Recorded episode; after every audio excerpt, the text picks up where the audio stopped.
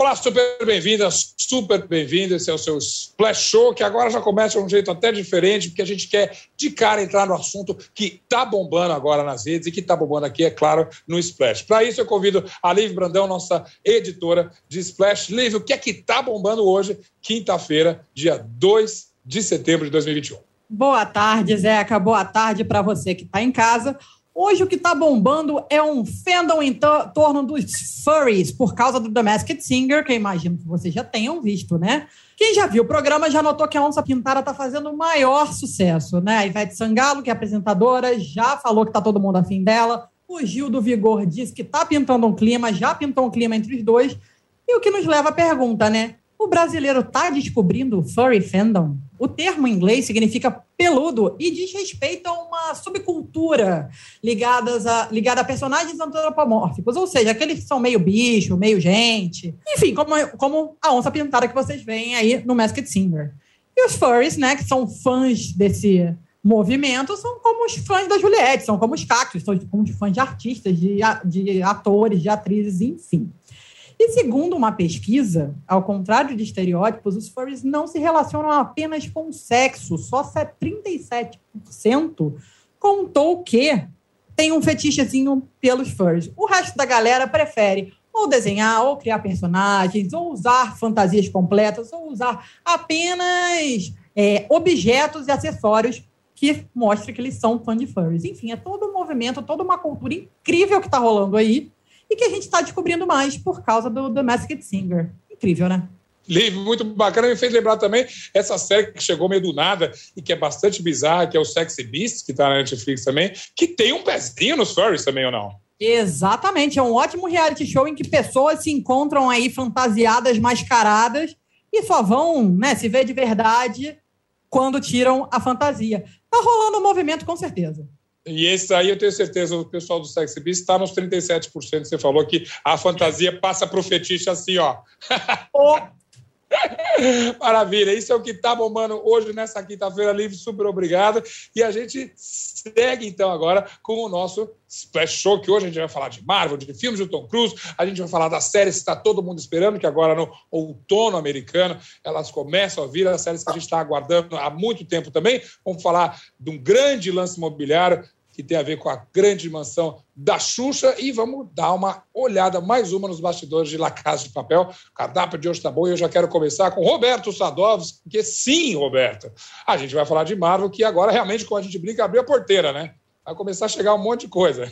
Boa tarde, Zeca. É, então, o cinema está aí, tem, tem, tem de fato filme inédito da Marvel chegando no cinema hoje, então é, tem, mas... tem, tem muitas novidades. Ah, peraí, antes dessa novidade toda, eu quero te falar sobre os filmes do Tom Cruise, que acho que a gente precisa fazer um ranking, isso é bom disso, Adolfo. Os filmes que mais foram adiados nessa temporada de pandemia. E os dois é, do, do, do, Tom é, ficaram para 2022, é isso? É verdade. Top Gun Maverick, ele, ele agora foi adiado pela sétima vez. Ele foi para maio do ano que vem. E Missão Impossível 7 foi adiado para setembro de 2022. Mas eu acho que o Tom Cruise está certo, ele está sendo visionário, porque o cinema não está exatamente é, é, é, aquela maravilha pré-pandemia, né? E talvez ainda demore um pouquinho para pegar no fôlego. Tom Cruise não está errado. É, e Tom Cruise, filho do cinema, um astro tipicamente de Hollywood, ele sabe o poder é, desses filmes, da tela grande ali, mas ao mesmo tempo está apostando no imprevisível. Tem variante Delta. Você acha ali é, que realmente o motivo é um aproveitamento desse lançamento de cinema ou talvez você ouviu alguma fofoca, algum rumor de problemas de produção, finalização, às vezes teve um teste com audiência, é, com plateia, e a gente precisa mexer alguma coisa, ou genuinamente a desculpa é essa? Vamos esperar a pandemia melhorar. O fato mesmo é a pandemia, Zeca. O Top Gun Maverick está pronto, na, engavetado, bonitinho, redondo há mais de um ano já. O filme está uhum, uhum. fechado. É, só que as bilheterias do Tom Cruise elas dependem de um lançamento global, porque o Tom Cruise talvez seja o último astro global uhum, que a uhum, gente tem. Uhum. Então ele, ele tem a bilheteria americana que sustenta bem, mas ele precisa de um mega lançamento mundial para os filmes né, engatarem. E eu acho que ele está certo em esperar com o Top Gun e principalmente com Missão Impossível 7, que é um filme complexo. Esse sim foi um filme que deu problema na produção, o lance do Covid. Algumas cenas, né, alguns instantes dele foram ensaiados por um ano para o Tom Cruise fazer Tem uma cena que ele está correndo numa moto e ele tem que pular na moto e ligar um paraquedas na hora. É uma coisa meio maluca. E o Tom Cruise é meio maluco, então. É, quando eu é sabe, ele que gosta de fazer os stands todos ali. Sim, ele faz isso. Eu bem. acho. Agora sim, então, é, ele faz isso. Eu acho que ele é Joe Top Gun primeiro, porque ele queria aprender a pilotar um jato mesmo. Eu acho. Acho. é, é bem provável. Bom, mas falando daquela porteira aberta, a porteira da Marvel, chega às telas finalmente Shang-Chi, um herói que já, um super-herói que já chega é, com uma certa nostalgia, porque vamos combinar é, que é, nos remete ali a toda aquela mania que nunca acabou, na verdade, mas foi, foi para o acostamento do coach ali, de uh, Bruce Lee e toda aquela coisa das lutas marciais orientais. Então, os quadrinhos eles surgiram, né? Em tá, 73, eu te perguntei depois, se é, bebe nessa fonte. Logo depois da morte do Bruce Lee, foi quando foi criado o Shang-Chi, né, o mestre do Kung Fu nos quadrinhos, e pegou totalmente essa, essa mania gigante, não só do Kung Fu, como também da espionagem do James Bond e tal. Então era meio uma mistura de Bruce Lee com James Bond. Uhum. Isso não está exatamente no filme, porque também a criação dele nos quadrinhos puxava muito estereótipo é, oriental, era uma coisa que refletia muito a época, mas fica um pouco envelhecido em 2021. Acho que o filme ele faz um bom trabalho em, em, em dar uma geral no personagem e em uhum. manter uhum. o, o, que faz dele ele, né? Shang-Chi é o maior lutador de todos os tempos e ele tem uma relação bem ferrada com o pai dele, que é o, é o centro do filme. Sim, isso. Você entrevistou. Foi ele que você entrevistou ou não? foi o Simo, o Simo Liu, o, o, o ator que faz o Shang-Chi, né? Ele é nascido na China, ele é criado no Canadá, então ele, ele bateu um papozinho comigo, foi, foi bem bacana. Vamos ver um trechinho dessa entrevista do Sadovski com ele? I just have one question, Roberto. Um, am I in the, am I on that bookshelf yet, or or am I have I not earned that right? Yes, absolutely. I think we wanted to do it right because we knew how much this movie would mean to so many people, myself uh, included. And um, you know, if you look back to Shang, the the comic books of Shang Chi from all the way back to the 1970s, you'll see that you know it, at times there are there are parts of of you know of those comics and those stories that wouldn't necessarily translate well in 2021. Yeah. And uh, what we were able to do with the cooperation of you know Kevin at, at, at Marvel and and Jonathan Schwartz, our you know our incredible creative producer is that we were able to infuse this modern day story with elements of true asian american culture. And i think that's why in the first you know 20 minutes of our movie you see our heroes at a karaoke bar you know i think yeah you get to see what that culture is like and what our experience is like today not just in the context of martial arts and fighting but just hey, in what, uh, what we experience every day acompanha a gente aqui no Splash Show uh, já está acostumado que a gente sempre brinca com essa estante. Ah, não, não falta estante aqui em casa, viu? Tá, tá cheio de estante aqui. Muito bem. Sador, só para terminar aqui, esse é um filme que chega primariamente no cinema, assim, curioso, porque, claro, é um filme da Marvel, que no último, aliás, último grande lançamento desse super-herói, a gente viu que deu um certo problema, né, quando um, um, ele é lançado ao mesmo tempo no cinema e também, ainda que seja prêmio, num streaming, como foi o caso da Viúva Negra. Será que essa opção pelas telas, exclusivamente, pelo menos por um tempo, tem a ver com essa confusão que teve com a Scarlett Johansson? Com certeza tem um, tem um, um peso grande esse, esse lance da Scarlett, porque, até porque todo mundo da Marvel meio que ficou do lado da Scarlett e não da, da empresa. É, são contratos que são feitos, né? são é, é, percentual de bilheteria que esse pessoal tem que, tem que ganhar. E, e, a Disney tomou a decisão corporativa de lançar ao mesmo tempo no cinema e nessa coisa premium na, no Disney Plus, com Viúva Negra. Shang-Chi já não tem mais isso, então vai ser exclusivo no cinema uhum. agora. Tem uma janela aí de uns, uns 45 dias até ser disponibilizado no streaming, mas essa confusão totalmente. O pessoal está experimentando, né, Zeca? Estão vendo como é que vai funcionar exatamente é, esse mundo de streaming simultâneo com cinema. Exato. exato. Quando acabar a pandemia. Ver qual é o momento, o modelo que vai funcionar melhor. Sadovski, super obrigado. Quem sabe não é Shang-Chi que vai me colocar na sala de cinema, porque eu sou fã de arte, eu sou do tempo do Bruce Lee, sou velho aqui, sou mais velho que você, você me respeita. Quem sabe Opa. eu vou matar a saudade numa tela grande de cinema. Obrigadíssimo, até semana.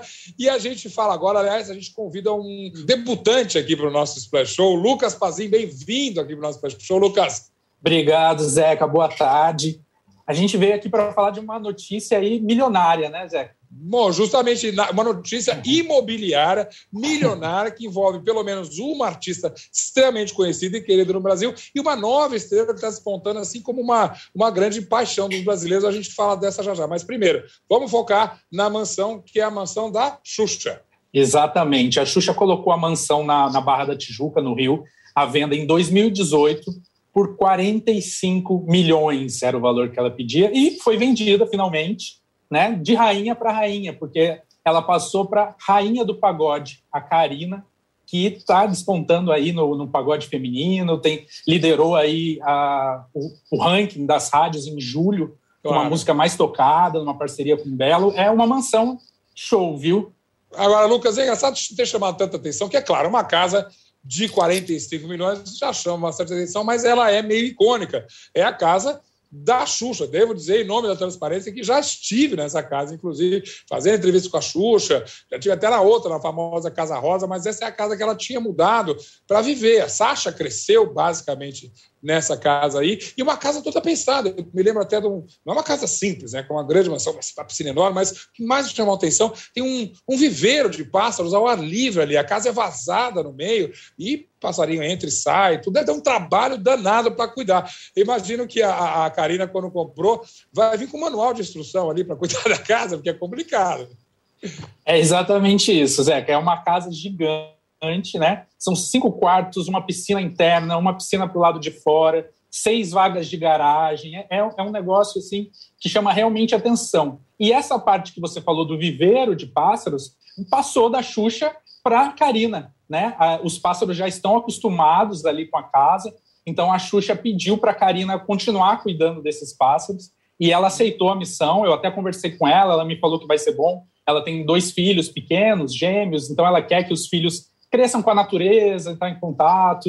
É, ela isso é gostou é dessa herança aí da É, isso da é bacana. E, e, de fato, ela vai quase repetir essa história, que a, a Sasha não nasceu lá, se não me engano, mas ela cresceu. Os filhos da, da Karina têm que idade, você falou? São, é, pequenos. São, são pequenos, é, crianças, quatro anos.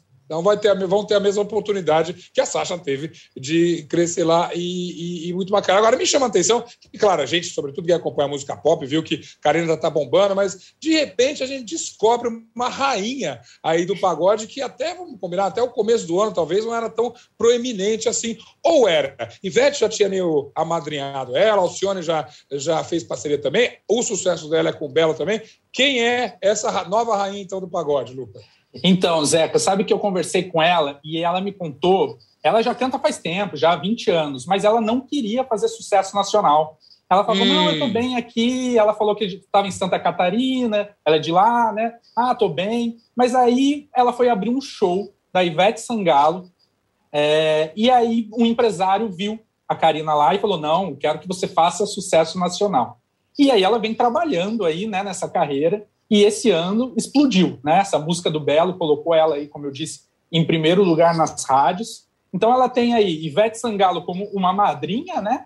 O Belo ali como um grande parceiro musical que, que deu esse empurrão para ela. E agora, a partir de hoje, em setembro, ela está abrindo shows da Alcione no bar da Alcione que tem no Rio, né? Toda quinta-feira ela vai estar tá lá, claro, vai gravar depois um DVD. É. Olha, agora deu certo mesmo essa carreira nacional aí um novo amadrinhamento ali maravilhoso. E agora, Castelo também, inclusive, ela já tem, ou seja, o reinado dela está completo, completo e pode começar. É, só ficou uma dúvida aqui. Lucas, onde é que a Xuxa vai morar agora, coitada? A gente também está curioso, né? Será que vai vir aí uma nova mansão de, de Xuxa? Porque é, é sempre um imaginário, a gente já quer saber qual vai ser a nova escolha aí da Xuxa, né? Eu, eu, só, eu só, fico com uma dúvida, Zé difícil vai ser para Karina limpar esses 14 banheiros da nova mansão que ela tem, viu? Isso vai dar trabalho. vai dar trabalho, vai dar trabalho. Ao mesmo tempo, vai ser uma Espero que ela seja muito feliz nessa nova mansão. Merece, a Karina merece todo sucesso. Lucas, a gente se vê semana que vem aqui. E vamos para as expectativas nas alturas dos lançamentos de streaming que a gente tem aí chegando. Essa é uma temporada muito importante para o entretenimento, sobretudo uh, no hemisfério norte. Na Europa, você tem as grandes estreias, na França, na Inglaterra também, mas sobretudo nos Estados Unidos e boa parte do entretenimento que a gente consome, inclusive no Brasil, é vem dos Estados Unidos. Então começa agora a partir de setembro a vir as grandes estreias, as grandes, os grandes investimentos de todos os estúdios. E para falar sobre eles, eu convido então a Liza Zanetti aqui. Liza, animada com essas estreias? Bastante, Zé. Eu acho que a gente teve aí um final 2020, 2021 relativamente fraco de séries. Tivemos muitas séries boas, que sempre a gente tem uma surpresa ou outra, mas ah, por causa da pandemia do Covid também tivemos muitos atrasos em filmagens, enfim, séries que foram aí sendo adiadas, adiadas e adiadas. E agora a gente chega numa reta final de 2021 bem promissora, com muitas estreias que estão sendo aguardadas pelo público e pela crítica também. Muito bem. Eu sei que a gente tem, eu pelo menos tenho uma, a minha expectativa maior, eu vou deixar para o fim, tá? Deixa eu começar com Sex Education, que já é um sucesso. É um sucesso até meio improvável, uma série que podia ser bobinha ali, mas caiu no gosto de todo mundo ali é, e que chega em breve. Com alguma novidade? Pois é, a terceira temporada de Sex Education estreia na Netflix agora no dia 17 de setembro já. É, a gente não tem grandes novidades sobre o que vai acontecer dentro dessa temporada, mas ela segue ali, principalmente pegando aquele gancho do final da segunda temporada. Quem assistiu vai saber do que eu tô falando, todo mundo querendo saber se eles vão ficar juntos, se eles não vão ficar, o que, é que vai acontecer. E é, é, um sucesso interessante porque é uma série, é um drama adolescente, desses dramédias adolescentes, né, que pegam muita gente, só que ela tem uma relação muito madura entre a série e os personagens, ela quebra muitos padrões, ela quebra muitas barreiras, e é uma série que conversa de igual para igual com, entre com o público adulto, com o público mais novo, e enfim, a gente tem Gillian Anderson, que é maravilhosa em tudo que ela faz e não seria diferente aqui, né? Justamente. Agora, para falar nessa conexão, se o, se o Sex Education fala de olho para olho, tem uma que a gente gosta de sonhar, que é um mundo que certamente nenhum de nós está nem próximo, que é o mundo de sucesso. Aquela família poderosa, um grupo de mídia totalmente avassalador, toma conta do mundo. E Succession é, entre tantos predicados, eu vou dizer, eu amo Succession, que é uma, é uma série que não tem ninguém bonzinho. Todo mundo é eu ia falar até aquela palavra aqui, que todo mundo é assim, é barra pesada. E finalmente, e essa sim a gente sabe que a, a pandemia atrasou bastante essa produção, a gente chega, recebe agora, em outubro, se não me engano, a terceira temporada, certo?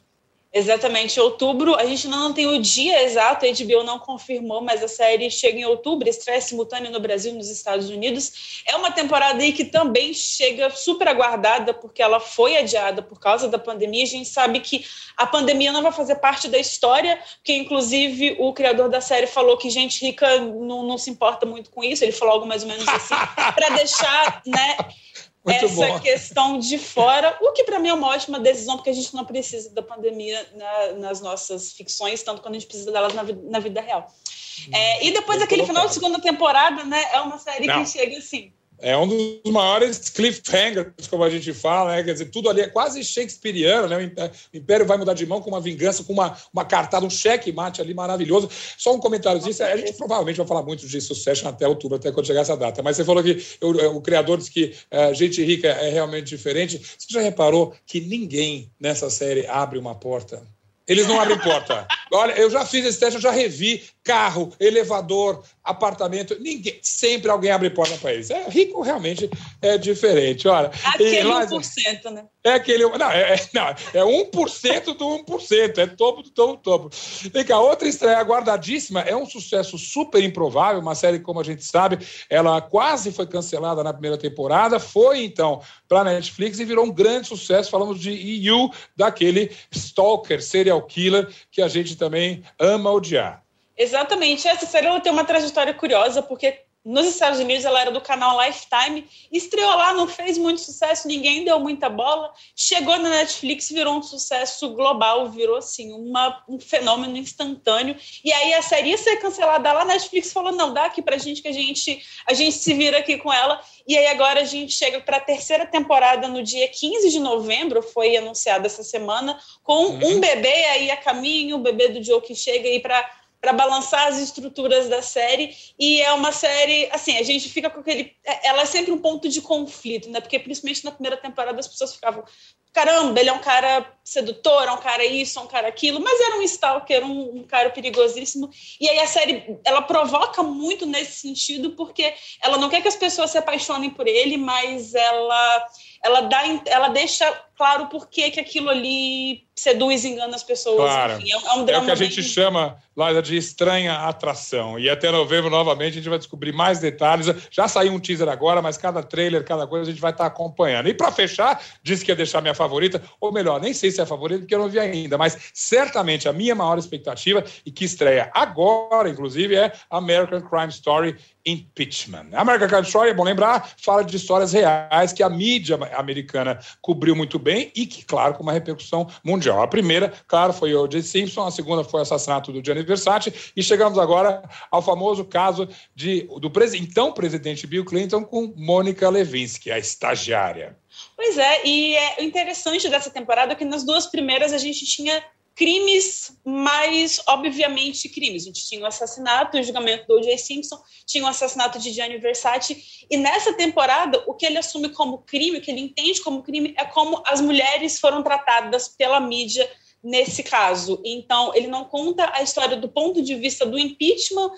é, mas ele conta a história através do ponto de vista da Mônica Lewinsky, da da Linda Tripp, das mulheres que estavam envolvidas naquele caso, nos bastidores daquela história, e que sempre foram tratadas pela mídia como alvo, como, enfim, de uma maneira que claro. deixou elas né, traumatizadas durante muito tempo. A Mônica Luiz, que inclusive ela é uma das produtoras da série, ela entra ali nos bastidores e a, a criadora da série, que comanda a série, a Sarah Burgess, ela falou que mesmo ali nos bastidores a, a Mônica Luiz que nunca se poupava, entendeu? Ela se colocava uhum no alvo, ela não quer que a personagem dela seja vista como uma santinha, seja protegida, ela quer contar a história de uma maneira clara. Por, então, por tudo isso, também. eu sou super curioso, essa, e essa estreia agora, né, Liza? Estreia agora dia 7 de, de novembro, 7 de setembro agora, no FX dos Estados Unidos, chegando aqui também em breve, provavelmente no Star Plus.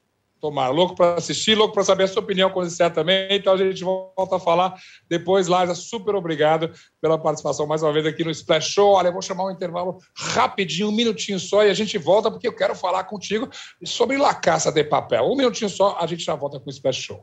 O sobrevivencialista é o cara que busca técnicas, conhecimentos equipamentos para sobreviver independente da situação onde ele estiver. A pandemia nos provou que essas pessoas estavam certas. Greve de caminhoneiro, greve de policiais, tudo isso pode ser um estalo para alguém. O que é necessário para que o indivíduo consiga viver distante da sociedade, ou ao menos não contando com os serviços considerados essenciais na sociedade? Assista Sobrevivencialistas no YouTube de Movidoc. 21 dias são suficientes para mudar um hábito? Segundo a teoria, é o tempo que o cérebro precisa para interpretar um novo hábito com um padrão estabelecido e torná-lo automático. A cada episódio, nós vamos conhecer um participante que tem uma grande missão a ser cumprida ao longo de 21 dias. E é claro que eu vou ficar de olho em tudo que rola. Assista Desafio Aceito com Thelma Cis no YouTube de Universa. De volta aqui com o nosso Splash Show e eu vou já bater a porta para entrar em La Caça de Papel. Renata Nogueira, super bem-vinda aqui mais uma vez. E, claro, mais uma vez, para falar dessa série que de fato eu nunca vi. Aí estreou agora e todo mundo só fala disso. E mais, todo mundo fala da Nairobi, que é uma personagem de que a gente se despediu na última temporada, mas é fundamental para essa quinta e última de La Casa de Papel também, não é? Exatamente isso, Zeca. A Nairobi não vai estar tá presente fisicamente né, na temporada 5 de La Casa de Papel, mas eu conversei ali com o diretor, né, com o Jesus Comenar, com o criador Alex Pina, e eles falaram que a Nairobi é o coração do bando de assaltantes. A Nairobi vai impulsionar a luta deles ali para. Eles estão presos ali ainda no Banco da Espanha, né? Então, eles contra a polícia. E o que aconteceu com a Nairobi, que não é mais spoiler, né? A morte dela vai impulsionar nessa batalha aí. Fico imaginando que, sobretudo La Casa de Papel, que é uma série daquelas que, sim, um spoiler é capaz de estragar, não só em episódio, mas toda a temporada. Essa entrevista sua não deve ter sido muito fácil. Eles contaram alguma coisa interessante? O que, que eles soltaram que você pode dividir com a gente sobre essa quinta e última temporada? Olha, Zeca, eu achei que eles estão bem mais soltos agora, que é a última temporada mesmo, né? Não vai ter mais La Casa de Papel. Então eles estavam falando até que tranquilamente algumas coisas. Eles falaram bastante dessa questão de mortes em séries, né? Como as pessoas sentem as mortes, mas que eles acham que isso mudou, assim. E deu a entender que vai ter mais morte, sim, que é para o público já estar tá preparado para isso. Até porque o Jesus, né, que é o diretor, falou: gente, não tem como. Eles invadiram a Casa da Moeda, depois eles invadiram o, ban o Banco da Espanha e vão sair ilesos, sabe? Não existe isso. É, eles uhum. querem mostrar a realidade. Então, é. deve ter mais morte. Renata, você sentiu -se firmeza de que essa realmente é a última? Porque série de sucesso a gente sabe. A gente já brincou até que no Splash Show mesmo tem a síndrome do Lost, uma coisa muito certa. Ah, vamos esticar, vamos fazer mais. E algumas acertam. Você tem séries enxutas que terminam em duas, três temporadas. Essa está indo para a quinta. Termina realmente pela sua conversa com o Alex e com o Jesus. Essa é a despedida? Olha, eu acredito que sim, Zé, que eles querem muito terminar no auge. E eu acho que se estender mais, além dessa quinta temporada, não tem história mais para explorar, né? Eles precisam concluir esse assalto. Esse assalto do Banco Sim. da Espanha começou na terceira tempada, a gente está indo para a quinta. Então tá não tem hora, né? história para esticar, exatamente. tá na hora. E vem cá, acho que só para encerrar, eu pedi, pedi para você me explicar realmente a importância dessa série para a Netflix. Porque, como tantas séries que a Netflix adotou, não era uma produção original, né, Renata? Não, não era. Ela se concluía ali né, na, na, segunda temporada. Foi uma, uma série que passou na TV espanhola e era só o assalto da Casa da Moeda, acabou. Só que aí a Netflix viu o barulho que fez, né? Ela disponibilizou essa série no catálogo e acabou ali resgatando, salvando La Casa de Papel e fez a terceira, quarta e agora a quinta temporada que estreia amanhã e fez esse enorme sucesso, né? Eu acho que o legado que fica também é para a cultura pop, né? Muitas referências aí de La Casa de Papel, Macacão Vermelho, a Máscara do Dali é, as músicas, enfim, tem muita coisa, até frases da série que, que vão ficar aí para a cultura hum, pop, hum, legado mesmo. É, é, essa definitivamente já entrou no nosso imaginário. Muito bem. Última coisa, é verdade que a atriz da Nairobi roubou alguma coisa? Não, é verdade. Na verdade, ela não roubou, né? Ela levou ali, tá tudo certo. É, Vamos chamar de souvenir. Exatamente. Eu conversei com o figurinista e ele estava mostrando. A Nairobi era uma personagem que tinha muitas joias, muitos acessórios, é uma personagem bem extravagante. E aí ele estava mostrando ali pra gente e falou: É, vocês vão sentir falta de uma coisa, que era o monóculo que ela usava para olhar as notas, para avaliar ali. Uhum, e aquilo é um uhum. acessório que estava sempre no pescoço dela. Então a Nairobi acabou levando ali de lembrança, foi como o tesouro dela, dessa participação aí, que vai ser inesquecível em La Casa tá de Papel. Está justificado. Ela pode levar isso, porque tá, deu muita, ofereceu muita coisa para a gente. Renata, super obrigado. Vamos acompanhar a última temporada de Casa La Casa de Papel e a gente espera seus comentários depois. Obrigado pela participação. E a gente encerra aqui o nosso Splash Show de hoje com o meu cantinho, o cantinho do Zeca, e eu vou dar as boas-vindas para estar. É mais um streaming que chega aqui no Brasil. Chega com muita coisa boa, o catálogo da Disney forte, poderoso ali também, mas, sobretudo, produções novas e inéditas, como é Only Murders in This Building um filme original muito legal, uma comédia, um filme que, bom, o grande mentor ali é o Steve Martin, que é um dos meus atores favoritos da história do cinema, mas ele ainda chama Martin Shore, que também é outro mestre da comédia, e ainda uma participação incrível da Selena Gomes, mandando muito bem, e é uma história muito nova-iorquina. É um assassinato que acontece num. Aliás, como eu, no próprio trailer já fala, o garoto fala assim: daqui a 20 minutos eu vou ser assassinado. Ele já tem uma estrutura meio, meio leve, meio cômica ali, e eles começam a fazer uma investigação muito caseirinha, como a gente fala, desse assassinato que aconteceu lá. E nisso me lembra até um outro filme que também é um bando de amadores tentando descobrir se houve e como foi e quem matou num outro assassinato em Manhattan também, e eu digo de é, Manhattan Murder Mystery, que é um clássico, não um filme maior do Woody Allen, mas certamente um dos mais divertidos, me lembrou bastante.